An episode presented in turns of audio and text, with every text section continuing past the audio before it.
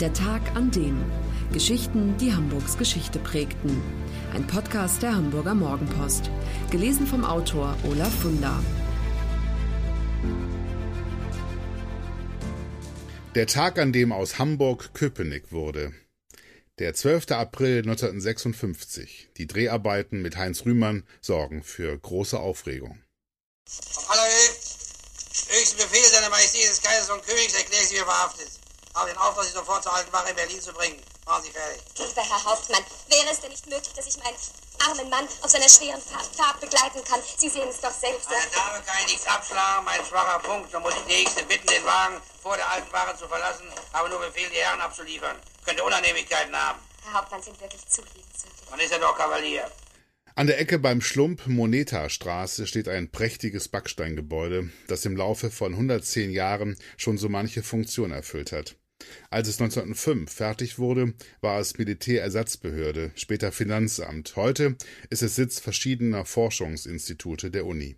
Und einmal, kein Scherz, musste es sogar als Rathaus des Berliner Stadtteils Köpenick herhalten, zumindest für ein paar Drehtage. Es ist der 12. April 1956, ein Donnerstag. Manche Schüler schwänzen den Unterricht, Erwachsene haben sich freigenommen oder machen blau, um mit eigenen Augen Deutschlands berühmtesten Schauspieler zu sehen. Ein Raunen geht durch die Menge, als er endlich erscheint. Eine Offiziersuniform trägt er und lässt mit zackigen Kommandos eine Truppe pickelhäubiger Soldaten stramm stehen. Ist er das? will ein Junge wissen. Ja klar, sagt der andere, das ist der Rühmann. Der Hauptmann von Köpenick, ein Roman von Karl Zuckmeier, wird 1956 neu verfilmt.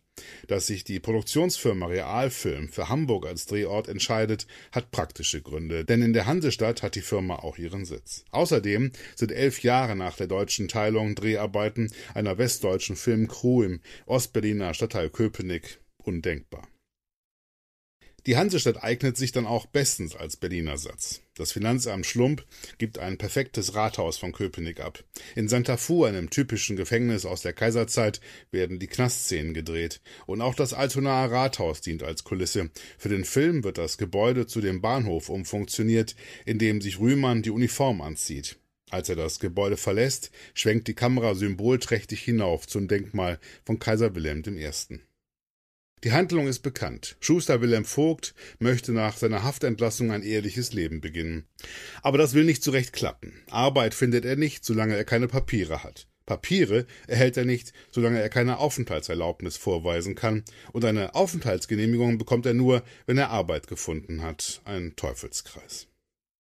Heinz Rühmann verkörpert überzeugend einen Menschen, der an einem aberwitzigen bürokratischen System unterzugehen droht. Im Gespräch mit seinem Kumpel Friedrich klagt er an.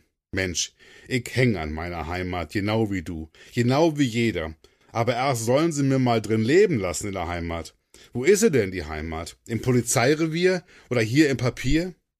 Und als Friedrich ihm entgegenhält, jeder Mensch müsse sich einer Ordnung unterwerfen, weil er sonst nicht mehr wert wäre als eine Wanze, setzt Schuster Vogt zum wichtigsten Satz an. Sehr richtig, die Wanze lebt. Und willst du wissen, warum die lebt? Erst kommt de Wanze, Friedrich, und dann de Wanzenordnung. Erst der Mensch, Friedrich, und dann de Menschenordnung. Wie es weitergeht, ist bekannt. Der Schuster kauft sich auf dem Trödel eine Uniform und macht sich zunutze, dass die wilhelminische Gesellschaft bedingungslos obrigkeitshörig ist. Mit einer Handvoll Soldaten, die sich ihm untertänigst anschließen, besetzt er das Finanzamt Schlump, pardon, das Köpenicker Rathaus, verhaftet den Bürgermeister und stiehlt die Stadtkasse. Der Film ist 1956 ein Bombenerfolg und erhält viele Auszeichnungen.